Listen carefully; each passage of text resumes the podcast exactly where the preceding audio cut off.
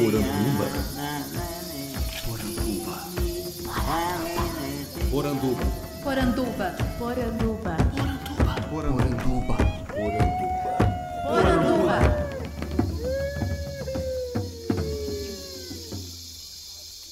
Bem-vindos à nossa Poranduba, o podcast sobre as histórias fantásticas do folclore brasileiro. Eu sou Andreoli Costa, o colecionador de sacis, e serei seu guia. E no episódio de hoje, nós vamos fazer uma reflexão inspirada em dois filmes de terror que eu tive a oportunidade de assistir essa semana e que retratam os mais famosos mitos latinos e que a gente não conhece muito por aqui. Eu falo do mito do Silbon e da Llorona, ambos amaldiçoados por terem cometido pecados capitais, matar membros de suas próprias famílias. Isso não é algo que eu costumo fazer, que é analisar os folclores de outros países, mas o que eu quero mostrar aqui é como, ao lançar os olhos sobre o modo como outras regiões lidam com seus folclores e um gênero tão complexo como o terror, podemos aprender muito sobre os caminhos para seguir e não seguir aqui no Brasil. Vamos lá? Estando la llanura a un hombre de sombrero y gran altura que silbaba así.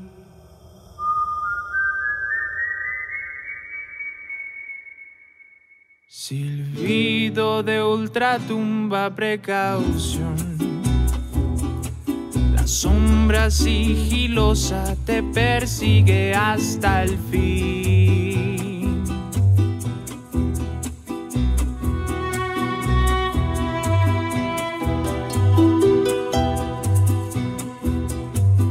Hurgando en mi memoria recordé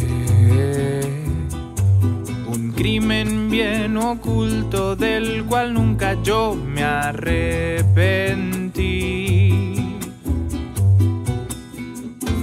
Estando en la llanura escuché al hombre que silbaba y de un paso me alcanzó.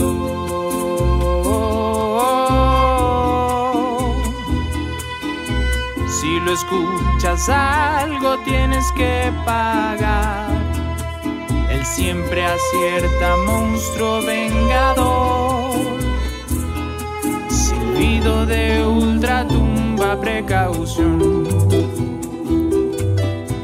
Costal de huesos te persigue solo a ti. Então, para começar, vamos falar sobre folclore e terror. né? Ou como nosso amigo Anderson Alvaz, lá do Folclore BR, uma nova visão chama de folclore maldito. o que, que ele quer dizer quando ele usa esse termo? São todas as histórias de terror? Não. O Anderson ele usa isso para se referir àquelas narrativas que, é, inspiradas nas culturas populares do Brasil, não recusam os tropos típicos de histórias de terror e acabam gerando narrativas muito problemáticas. Tropos são os estereótipos, né? são aquelas recorrências é, literárias, aquelas recorrências na narrativa que vão formar as histórias do jeito que a gente conhece. E quando a gente não tem essa preocupação de entender do que, que a gente está falando, de entender qual que é o lugar desse tipo de história no Brasil de hoje, a gente só tenta aplicar um template de terror, um template típico de Hollywood, sabe? Com um monstro BR, a gente acaba fazendo um trabalho empobrecido. Eu lembro, inclusive, um dia que eu comentei com o Anderson que eu tinha escrito um conto de terror com Saci, né, que vai sair ainda no meu próximo livro, que é uma antologia de contos meus. E, e o Anderson falou assim: pá, mais uma história de folclore maldito? Eu, ah, folclore maldito não, porque eu tomei cuidado. eu me atentei para isso. Então, é possível escrever histórias de folclore com terror sem cair nesse estereótipo aí do maldito, né? E por que que funciona tanto? Porque aqui no Brasil, é, a tradição de histórias sobre folclore, muito por conta do sítio do Pica-Pau Amarelo, ficou bastante vinculada à literatura ou ao audiovisual para o público infantil. Quando a gente redescobre a fantasia e entende que é possível contar é, histórias sobre folclore para todos os tipos de público, o trabalho inicial que a gente imediatamente acaba pensando é em romper com o estabelecido e rompendo indo para o extremo oposto. Então, ao invés de um público infantil, vamos trabalhar com o público adulto. Ao invés de uma narrativa baseada no sonho, no lúdico, vamos para o gore, vamos para exploitation, vamos para aquilo que choca, aquilo que vai trazer sexualidade, aquilo que vai trazer muito sangue. A gente vai ter programas específicos aqui para tratar sobre essas histórias feitas no Brasil. Aqui eu só estou pincelando um pouco para a gente poder entrar nas discussões é, a partir dos filmes que eu, que eu trouxe, que eu assisti, mas é, já para vocês saberem quais são os principais estereótipos que a gente tem que se atentar na hora de produzir histórias inspiradas em folclore a partir do gênero terror.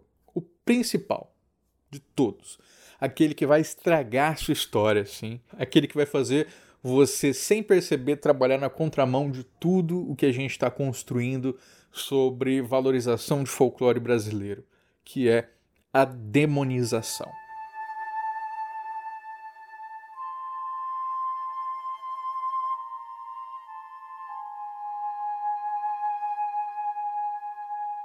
Eu entendo de onde vem isso. Vem que vamos recuperar a estrutura base desses seres folclóricos. Como eram os primeiros registros? Os primeiros registros eram feitos é, por religiosos, por jesuítas. Então, é, há esse lastro todo que vai fazer com que a gente olhe os relatos antigos e encontre lá, por exemplo, Fernão Cardim, que era um religioso que esteve aqui no Brasil durante o século XVI, então foi um dos primeiros a registrar seres fantásticos por aqui. Ele diz que é, os nomes do demônio aqui na terra Brasilis eram vários. Eram Curupira, Macaxeira, Anhangá. Aí você fala assim, pô, Macaxeira? Até Macaxeira era o diabo? Pois é, né? Para você ver como é, a gente não tem que levar ao pé da letra aquilo que está escrito nessas cartas. Para a época foi importante, a gente tem que ver como importante, mas nós temos essa visão privilegiada, né? De a gente entender quem está falando, de que voz é essa. Então, é realmente complicado trabalhar com essa ideia de demônio para retratar seres fantásticos do Brasil. E isso tem de rodo. Tem, inclusive está saindo agora um filme que eu vi no Instagram, que é o Curupira, o Demônio das Matas. Vou assistir, mas daquele jeito, né? Tem o trabalho de um cara, por exemplo, que ele faz o negócio é, todo sozinho, né? É interessante porque ele se dedica. É, é, nesse sentido, é muito válido, né? O trabalho que ele teve para construir essas narrativas inspiradas em folclore e terror. Só que é, bem complicado esse tropo da demonização no trabalho dele. Passando por cima, eu já digo, por exemplo, que tem trabalho dele que o Curupira é retratado como sendo um diabo das matas que sequestra crianças para treinar elas para ser um exército de esquerda. é bem isso assim, sabe? É um, um tropos conservador muito pesado e age contra, né? O Brasil, sendo esse país tão religioso como é, é, especialmente agora muito cristão, né, mais que católico, cristão, a gente tem sofrido resistências gigantescas de comunidades evangélicas, de escolas também com direções evangélicas, de trabalhar com folclore. Então, livros didáticos são é, rasgados, para não dizer censurados, né? Quando vão tratar de capítulos sobre folclore brasileiro. Livros que seriam é, comprados para as bibliotecas são proibidos, porque falam de seres folclóricos. Festas do tipo São João, por exemplo, são boicotadas por essas comunidades evangélicas. Então, se essas comunidades elas já são problemáticas e a gente tem que fazer um trabalho direcionado para elas, né? Para que essa demonização seja é, rompida, né? Para que não fique esse, esse ranço de ignorância, né? Que impeça pessoas de viverem a cultura do seu país. Por outro lado, né, quando a gente tem uma obra que abraça essa, essa questão do diabo mesmo, e ah, essa é o demônio, e ele vai matar o padre, e ele vai fazer não sei o que com o padre, isso com certeza não colabora. Isso dificulta ainda mais o nosso diálogo.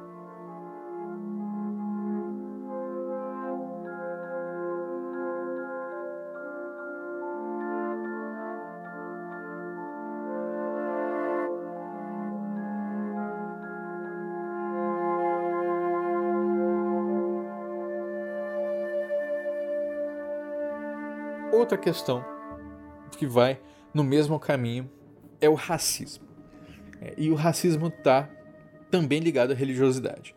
Porque muitas vezes, quando a gente vai fazer é, uma história sobre terror no Brasil, os autores eles vão é, explorar a questão das religiões afro. Então vão retratar lá um pai de santo todo esquisito, é, sacrifício animal, um negócio grotesco, e aí tem lá o Exu cheio de falo, e aquilo tratado de uma maneira descontextualizada, superficial, às vezes até realmente ignorante, só ajuda a espalhar um preconceito que já está internalizado em muita gente aqui no Brasil e que, quando a gente for tratar, não pode ser feito sem cuidado. Do contrário, a nossa obra está servindo para outra coisa. Né?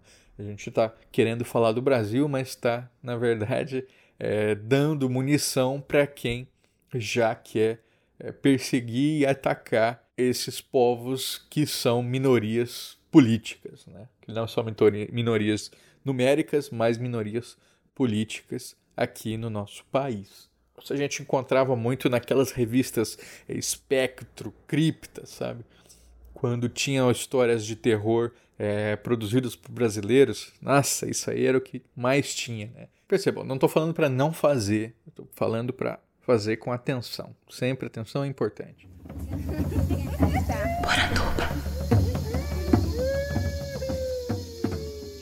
O último tropo que eu quero trazer aqui é um, um pouco mais complexo, mas que eu explico para vocês, que é a heresia.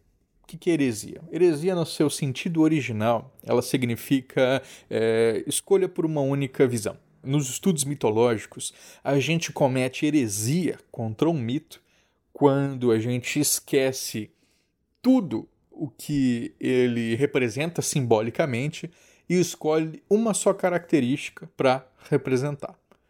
Isso é uma heresia contra o mito, porque a gente faz com que assim esse mito ele perca a sua riqueza, né? deixa ele mais pobre, mais simplório, menos capaz de comunicar aquilo que ele teria tanto para dizer. Pensa só, quando a gente pega um mito tão complexo quanto o Jurupari.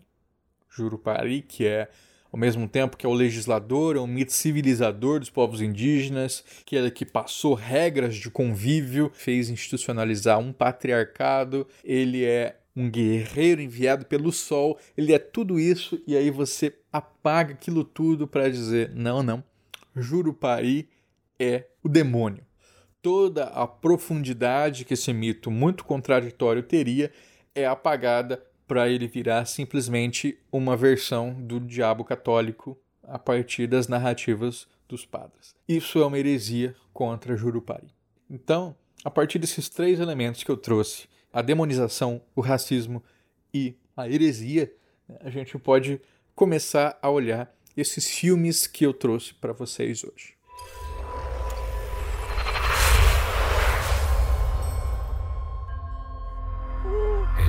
Mal es la ausencia del bien, condición exclusivamente humana. Hijo pediste, hijo cargarás por siempre.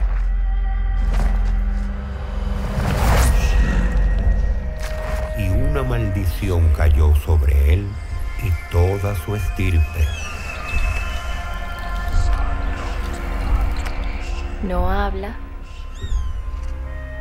Solo silba, como un silbo.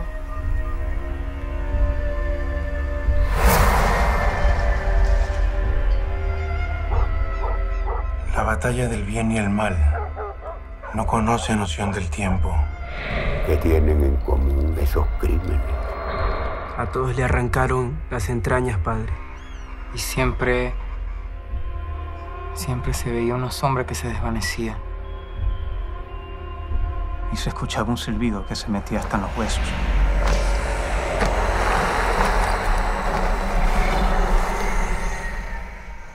Stillborn Orígenes é um filme venezuelano de terror feito pelo Gisberg Bermúdez. E ele me surpreendeu bastante. Esse filme ele foi lançado em 2017 e atualmente ele está em circuitos de festivais. Né? Você encontra ele no YouTube de maneira ilícita, mas eu assisti no Fantaspoa, que é o nosso grande festival de audiovisual aqui de Porto Alegre.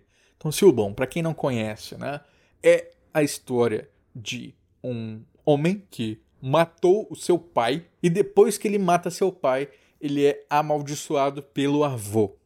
E com isso ele se transforma num encantado muito magro, né, com as pernas finas e quando ele se ajoelha, dizem que o joelho dele chega na altura da cabeça, né, de tão esquisito que ele é. Usa sempre um sombreiro e carrega nas costas um saco contendo os ossos do seu pai. O Silbon tem esse nome por conta de um pássaro, que é o pássaro Silbon. Então dizem que a criatura encantada também passa o tempo inteiro assoviando, né, fazendo o som desse pássaro, que no Brasil recebe também o nome de Sem Fim, que é o mesmo nome que alguns sacis no norte e nordeste. É o nome de um pássaro de mau agouro quando você escuta o assovio do Silbon encantado, dizem que se ele está perto, significa que o Silbon está longe. Se está longe, é porque ele está perto. Ele persegue especialmente é, os bêbados, os que cometeram crimes, os que cometem adultério, aqueles que espancam mulheres e assaltam mulheres e no caso dos bêbados, diz inclusive que ele gosta de abrir o estômago é, dessas pessoas e beber pelo umbigo o álcool que fica no sangue dessas suas vítimas. Aquilo que pode parar o silbão são duas coisas, que é a pimenta ri, que foi usada pelo seu avô contra ele, né, para expulsá-lo, e os cachorros que o avô também atiçou contra ele, então, é, os cachorros perseguem e atacam violentamente o Silbon. E esse é um dos mais conhecidos mitos da América Latina. Você encontra Silbon da Venezuela, na Colômbia, na Argentina e inclusive em algumas regiões do Brasil, conhecido como o assoviador. Não é muito frequente, mas eu já vi registros disso. E outra coisa bem interessante do Silbon é que é, se ele chega na sua casa e ele se senta ali é, na, perto de uma janela, ele tira o saco de ossos das costas e começa a contar um por um. Se você escuta ele assoviando, expulsa ele, tá tudo tranquilo. Se não, se ele consegue terminar de contar até o último osso que ele traz na sacola, alguém da casa onde ele está vai morrer ao final do dia.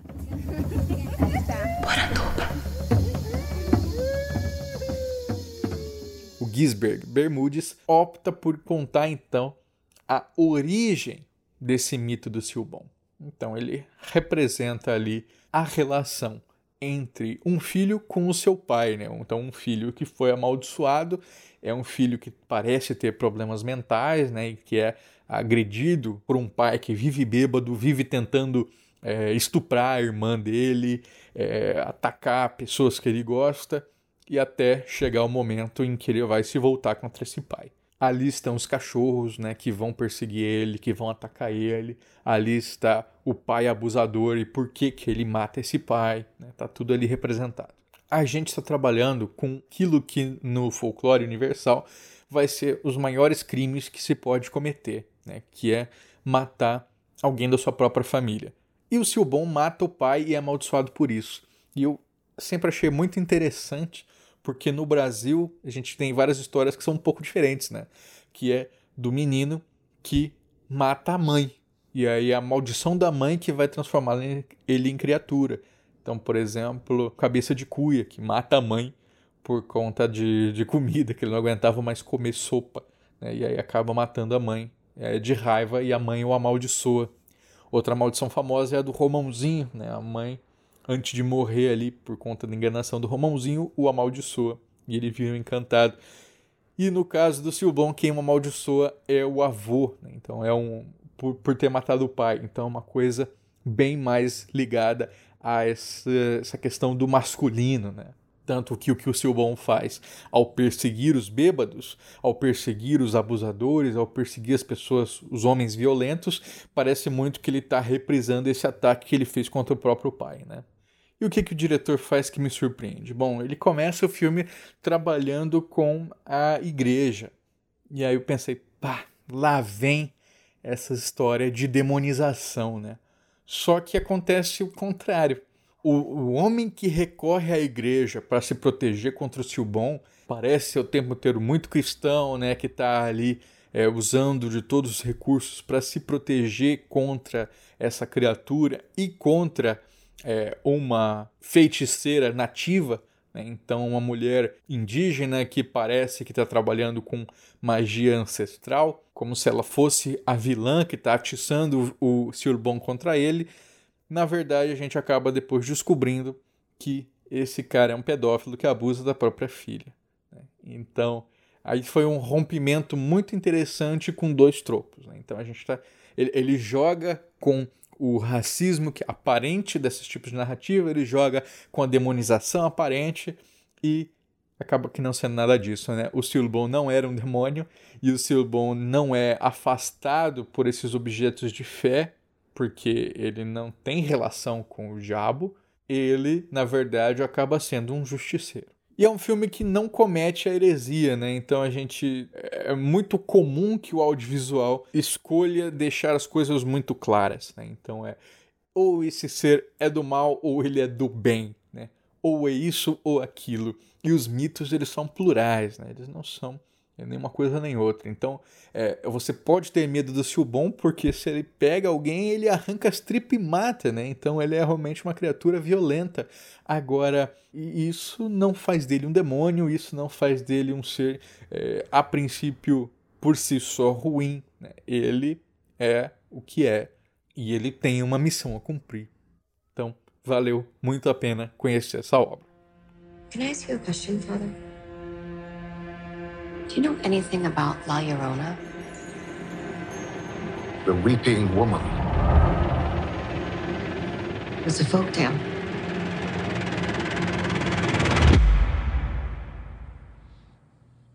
To some.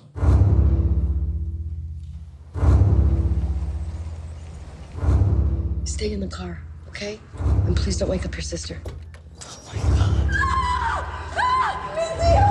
It's your fault! I tried to stop her! Who did you try to stop? La Llorona.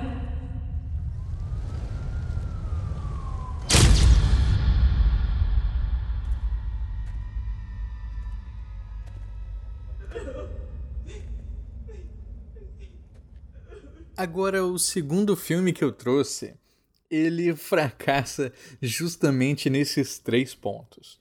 A Maldição da Chorona, ela é um filme que acabou de sair do cinema, dirigido pelo Michael Chaves e com produção do James Wan. A mente por trás do universo cinematográfico, não da Marvel, mas da Invocação do Mal, que comporta filmes como Annabelle, A Freira e, claro, A Invocação do Mal e todas as suas sequências. O sexto filme, então, desse universo é A Maldição da Chorona e faz todo sentido que ele tenha sido produzido. É, porque essa personagem mitológica ela ultrapassou fronteiras há muito tempo. É, só para vocês entenderem quem é a Chorona, né? quem é a Llorona nos termos originais. Existem várias versões sobre esse mito. Né? E eu andei essa última semana estudando muito sobre ele para poder é, trazer essa compreensão aqui para vocês. A narrativa canônica do mito, isso é, aquela que se repete na maioria das vezes, diz sobre uma mulher num país de colônia.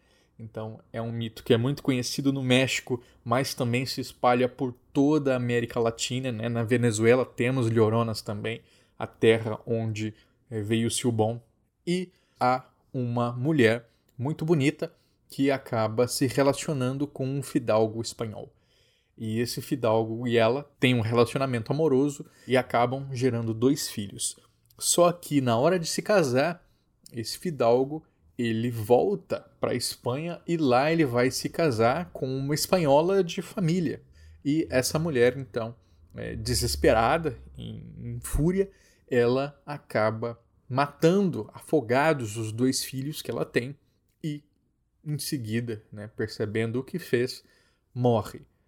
Quando ela morre, ela vai para o outro mundo e lá Deus, São Pedro ou porteiro, dependendo da versão, dizem que ela não pode entrar no céu sem antes é, recuperar a alma das crianças que ela matou. Então, por isso, ela volta para a Terra como uma encantada e tenta procurar a alma dessas crianças. Né?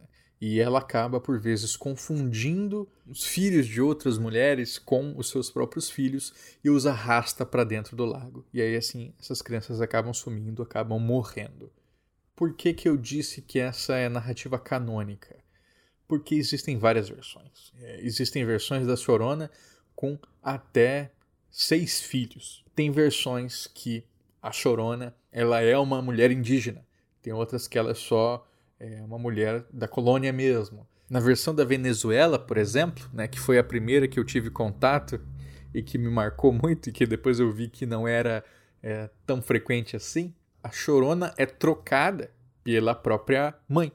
Então, o pai dos seus filhos a troca pela mãe dela. E aí, desesperada, então, ela bota fogo na própria casa, né, onde estariam lá o marido e a mãe, só que ela não percebe que seus filhos também estavam na casa e eles acabam morrendo no incêndio. Então, se a gente não trabalha com a narrativa canônica, a gente não consegue fazer uma análise mítica. O rio é um elemento fundamental nessas histórias mexicanas. Os folcloristas, os intérpretes lá do México vão trabalhar muito por aí. Mas se a gente vai para a Venezuela, não tem rio na história. O que tem o fogo, né, que é um elemento exatamente oposto. A gente não vai estar trabalhando com o mesmo simbólico que lá no México. Então é bem complicado fazer essa análise geral. Então, o que a gente consegue entender de maneira geral é há um mitema principal na Llorona. Mitema é a menor unidade narrativa de um mito, tá? E esse mitema é a traição da mãe. Como assim? A mãe, em algumas versões da Llorona, ela mata os filhos afogado. Em outra, ela abandona os filhos. Em outra, ela é, incendeia a casa e acaba matando os filhos. Percebam que, sendo uma morte simbólica ou não, né, isso é do abandono, ou um efetivo infanticídio, nós temos essa mãe que deveria nos proteger, que deveria proteger os seus filhos, os matando, os abandonando, os enganando, os traindo. Então, esse tema da traição da mãe é o que caracteriza o mito da Llorona em todo o continente americano. Quando a gente se concentra nessa história, a gente tem alguns elementos de interesse. Um deles é a Deus, São Pedro ou o guardião impedem a sua passagem não por ela ter cometido infanticídio, então, não por ela ter cometido um ato terrível, mas porque ela não pode chegar lá sozinha. Ela precisa recuperar a alma dessas crianças. Que faz a gente pensar em que crime foi esse que ela cometeu. Quem procura na internet vai encontrar várias é, interpretações que, a meu ver, elas são falhas, que dizem que o mito da Llorona começa entre os astecas. Como assim? Dizem que havia uma deusa das águas, a Tihuacotl, que antes da chegada de Cortés, que era o conquistador espanhol, percorria as terras dos astecas chorando pela morte dos seus filhos. É, essa deusa ela era previdente, então ela estava chorando em antecipação. Né? Essa era uma das profecias né, que teriam marcado a chegada dos espanhóis e que depois foram cooptadas pelos próprios espanhóis para justificar sua dominação. Né? então eles falaram assim: ó, oh, nós somos espanhóis mesmo, nós somos aqueles das profecias, então vocês estão condenados já, porque já foi previsto que nós chegaríamos. Então esse é o poder das narrativas, né? Então as pessoas identificam a origem do mito da Llorona com a deusa Xiaocotli. Para mim, como mitólogo, isso não faz sentido. Né? É a mesma coisa que é, muita gente que diz que a origem do mito do Saci é indígena porque havia aqui o Jaci Aterê. Eu já trabalhei é, o Jaci Aterê e mostrei lá no Popularium como que o mitema que guia ele, que é o da sedução, né? ele é um filho da lua, ele é como se fosse um boto, não tem nada a ver com o mitema que guia o Saci, que é um mito de liberdade e caos. Então, é, quando a gente aproxima os dois, a gente vê que o mitema que os guia é diferente, não dá para dizer que são o mesmo mito. A origem de nome, sabe, pode estar lá, mas nos estudos do mito, a origem, a origem mesmo, ela é pouco importante, né? O que importa é como esse mito circula. Então, a deusa da previsão carece de um mitema fundamental da Llorona, que é o infanticídio, que é a traição da mãe. Não há traição da mãe, ela estava tentando salvar os seus filhos, ela estava sofrendo pelos seus filhos. Então, é, a gente não poderia fazer essa ligação.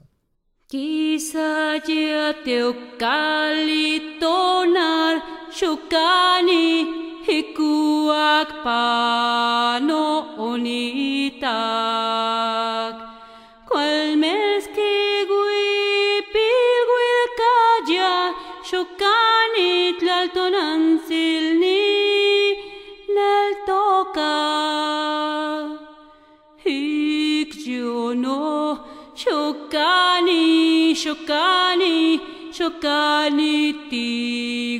katoya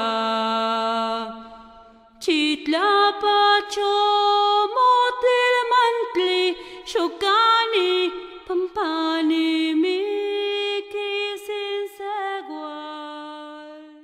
Existe uma ligação arquetípica com outras mães que cometem infanticídio na mitologia mundial. Então, é, vocês vão encontrar referências a Llorona falando que ela se aproxima muito é, de Lâmia, por exemplo. Lâmia, que era a mulher com quem Zeus traía Hera. Então, Hera, movida pelo ciúme, amaldiçoa Lâmia e transforma ela numa criatura é, monstruosa que devora os filhos assim que nasce e que depois enlouquece e passa a devorar o filho dos outros. Então, temos aí sim um infanticídio, uma traição da mãe guiada por uma maldição externa. Não é exatamente a mesma coisa, mas há realmente aí uma proximidade. Isso quer dizer que o mito da Llorona deve ao mito grego de Lâmia? Não. Isso é uma perspectiva extremamente colonial né, que a gente tem que se livrar. As histórias elas circulam num fundo cultural compartilhado, né, num substrato que é do âmbito do arquétipo. Então, assim, está tudo conectado. Agora, é, tem folcloristas que diziam que Llorona era um mito europeu, e isso também é inválido. Tem um livro muito famoso, né, provavelmente vocês conhecem, que é O Mulheres que Correm com Lobos. E a psicóloga Clarissa Pinkola Estes, ela dedica um capítulo ao mito da Llorona. Só que aí a gente vê de cara essa distinção entre uma análise psicológica né, de um mito e uma análise é, antropológica, né, arquetipológica, como a gente está propondo aqui. Por quê? Porque a Clarice ela diz que é, ela ouviu várias versões sobre o mito da Llorona e uma das versões que o menino contou para ela é a que ela vai abraçar e vai usar naquele capítulo que diz que a Chorona ela teve um relacionamento com um industrial que tinha uma fábrica que poluía o rio. Né? E aí esse homem troca a Llorona por uma outra mulher rica que gostava das coisas que eram produzidas por essa fábrica.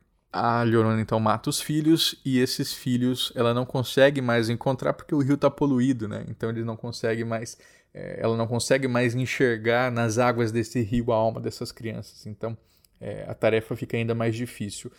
É uma história legal, né? É que atualiza o mito, mas todas as metáforas que ela vai construir ali a partir daquilo que polui o rio, da relação entre industrial e fabril e o manual, ela é, não nos interessa. Né? O que a Clarissa está trabalhando é que as crianças que morrem no rio são a nossa criatividade que morre quando o nosso ânimos, né, aquela parte masculina, né, aquela energia masculina da alma, ela está desbalanceada. E é uma versão que, é, para o folclore, para a antropologia do mito, ela não diz nada, né? Porque é a versão contada por uma pessoa só não tem lastro, ela não tem, não tem motivo que faça com que a gente se apegue tanto a ela para pautar toda a análise do mito da chorona nela. Então é curioso, mas não ajuda a responder muita coisa.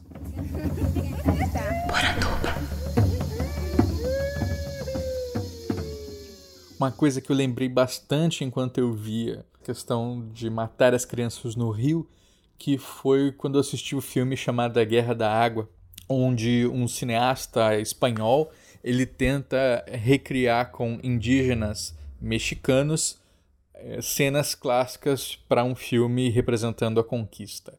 Em uma dessas cenas, é, dizem que as mulheres lá prontas para serem capturadas por Cortés, é, elas correm até o rio e no rio elas afogam seus bebês porque elas preferiam que os bebês morressem do que fossem capturados, eh, vivessem à base de um sistema de escravidão, enfim. Isso é mais um movimento que faz parte desse entender o mito, né?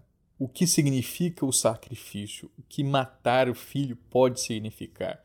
É, gente, a gente trabalha na superfície, parece uma questão é, de loucura né, temporária reforço de uma estereotipia da mulher latina que é muito emotiva e que vai às últimas consequências e depois se arrepende. Mas o mito pode ser muito mais do que isso. Né? Ele está comunicando muito mais do que isso. No mito da Llorona, não é por acaso que a gente está trabalhando com um fidalgo espanhol que depois vai abandonar essa mulher e voltar para o seu país, onde lá sim há tradição e riqueza. A Chorona, no caso, é o próprio México. Assim como o boto cor-de-rosa aqui no Brasil, que é, é esse ser que se manifesta branco, com traços europeizados, com roupas né, de fino talhe, vem, seduz, engravida e abandona a cabocla. No México acontece a mesma coisa. Esse fidalgo europeu vem, engravida, aproveita das belezas dessa terra fértil e depois a abandona à própria sorte. Então, a gente pode entender esse infanticídio da chorona como um ato de rompimento com essa herança. Ela é um mito pós-colonial no sentido de que a mulher matou aquilo que representava o que o colonizador impôs sobre ela, que é o filho. Ela rompe com isso, ela mata esse filho e depois percebe que é, não pode ignorar sua própria história. Então ela passa a perseguir de novo essa herança. Quem eu sou? Qual é a minha identidade? Cadê aquilo que veio de mim? E não encontra, e não encontra, e não encontra. E está sempre procurando. Essa é uma sina do colonizado. Então, a Llorona é um mito muito poderoso porque ela comunica essa sensação de eterna busca. Eu estava lendo o livro There Was a Woman, escrito pela Domino René Pérez. E essa autora ela resgata algumas poesias né, escritas por ticanos sobre esse mito da Llorona. E uma muito interessante que eu vi falava que hoje, né, para essas comunidades de México-americanos, não era a, a chorona que procurava os filhos, eram os filhos que estavam lá nesse outro país que procuravam desesperadamente pela sua mãe. esse rosto da chorona que eles não encontravam mais, porque eles estavam eh, se perdendo dessas suas raízes, né? estavam se afastando cada vez mais. E isso é uma inversão do mito muito marcante, né? que mostra esse lastro desse ser fantástico no imaginário mexicano. A René, desse livro There Was a Woman, ela começa a entrevistar a mãe sobre o mito da Llorona. E a mãe conta a história de uma perspectiva tradicional e bastante machista, como ela, enquanto pesquisadora, já tinha percebido. E ela pergunta para a mãe assim, fala: "Mãe, o que, que essa história comunica para você?" E aí a mãe fala: "Ah, ela me mostra que os homens são todos uns cabrones, que seriam os bastardos, né? E aí ela diz: "Olha só, a história que minha mãe me conta ela não manifesta, ela não verbaliza que os homens são filhos da puta a princípio, seria a mulher. A mulher ela enlouqueceu e matou essas crianças. Mas minha mãe entende, porque o povo não é idiota, ele pensa nessas próprias histórias. Ele reflete sobre elas e ele interpreta aquilo que é necessário, né? aquilo que quer. Então é o mito da Llorona ele não está só comunicando é, uma mensagem funcionalista do tipo criança não se afaste do seu pai, não vá até a beira da água porque você pode acabar morrendo afogado e que te mataria afogado seria a Llorona. Isso é pouco. Há uma, mensagens muito para além que são transmitidas pelo folclore.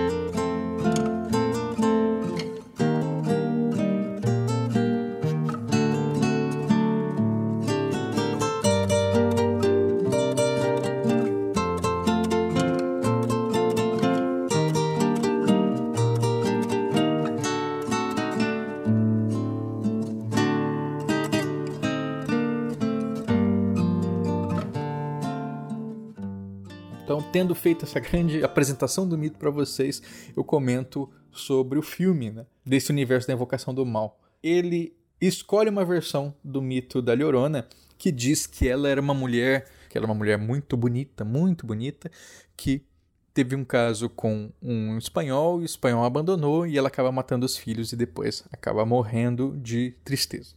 Só que eles batem muito na tecla de que a Chorona era uma mulher muito vaidosa, né? Eles falam, essa é a vaidade dela, a vaidade levou ela a fazer isso. E as cenas onde é, a Chorona se, se afasta e se espanta porque ela se vê no espelho, se vê no espelho enquanto uma mulher, né, um espírito horrível. Onde está o mitema da vaidade em tudo isso que eu apresentei para vocês? Se eles tivessem trabalhado enquanto vingança, enquanto desespero, enquanto tantas outras coisas, mas vaidade. O espírito da Chorona é introduzido no filme a partir de uma personagem latina que não consegue se comunicar com o serviço social, ela só chora, só grita, ela só ameaça e ela acaba então perdendo a guarda dos filhos e os filhos são perseguidos e mortos pela Chorona. Então, mais uma vez, estamos trabalhando com aquele estereótipo do latino que não consegue é, se comunicar. A funcionária do serviço social que faz essa apreensão das crianças passa a ter a sua família depois perseguida pela chorona e eles buscam ajuda então da igreja. Né? E da igreja eles encontram a recomendação de um benzedor que foi um ex-padre né? e que ele usa para afastar a chorona sementes de uma árvore chamada árvore de fogo, que no filme teria sido a única planta que testemunhou o infanticídio da chorona.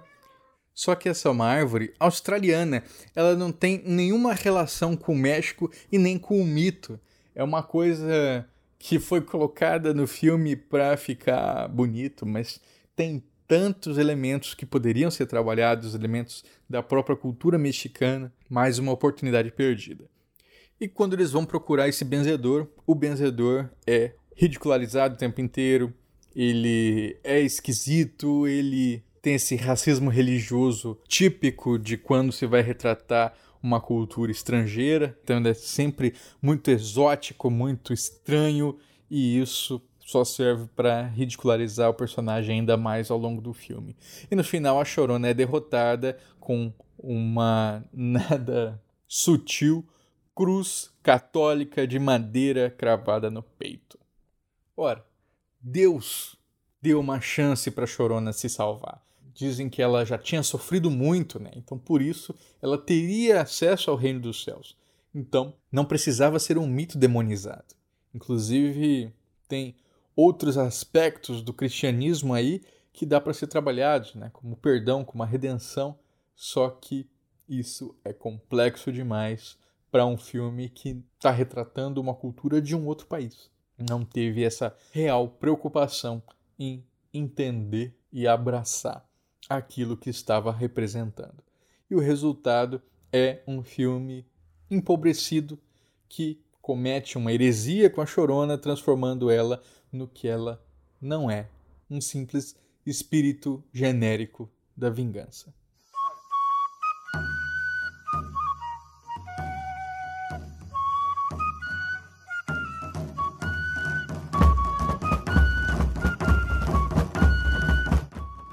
Gostou do programa? Eu espero que sim.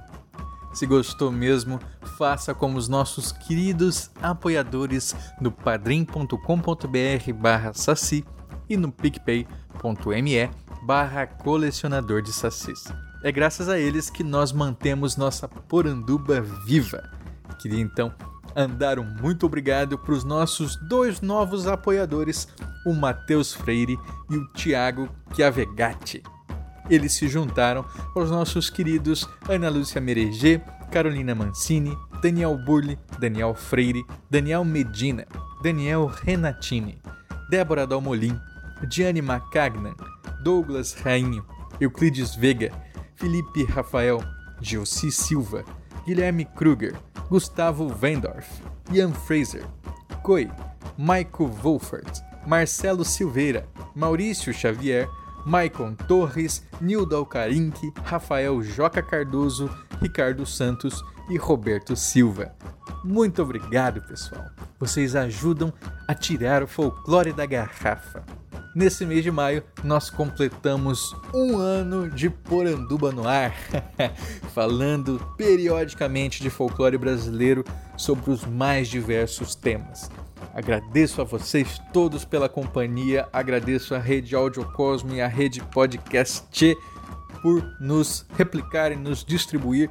E se você quer me dar um presente de aniversário de Poranduba nesse ano, faça o favor, compartilhe esse programa com seus amigos, faça com que mais pessoas descubram as histórias fantásticas do folclore brasileiro.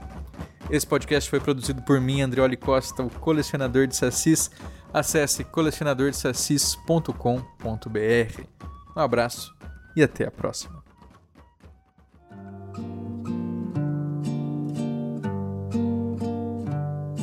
Salías de un templo un día, llorona, cuando al pasar yo te vi.